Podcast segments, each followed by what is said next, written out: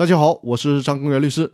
今天我们接着来讨论股东查账的不正当目的第四种情形，也就是司法解释所规定的股东有不正当目的的其他情形。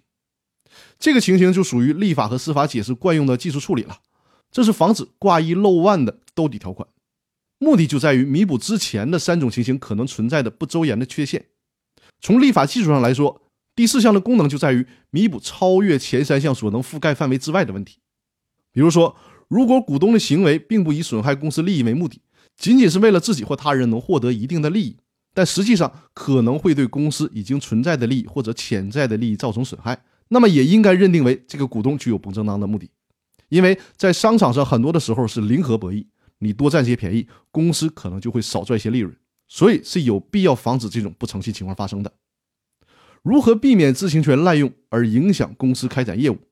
如何在保护股东知情权的同时，有效地防止股东权利的滥用，避免对公司的经营造成过度的干扰呢？这一直是一个难题。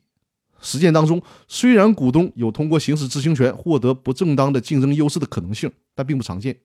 主要原因是公司的会计账簿以及原始会计凭证都只能部分的反映公司的经营状况，与公司的实际运营、商业秘密虽有关联，但是并不是直接相关。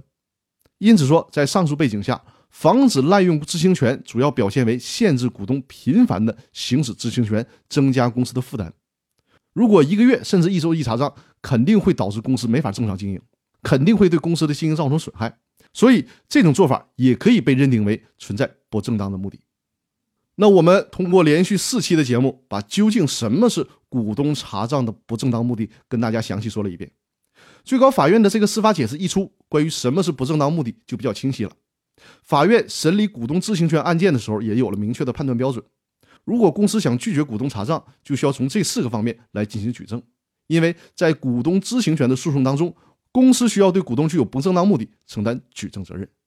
那好，我们今天的分享就到这里，更多内容我们下期继续。谢谢大家。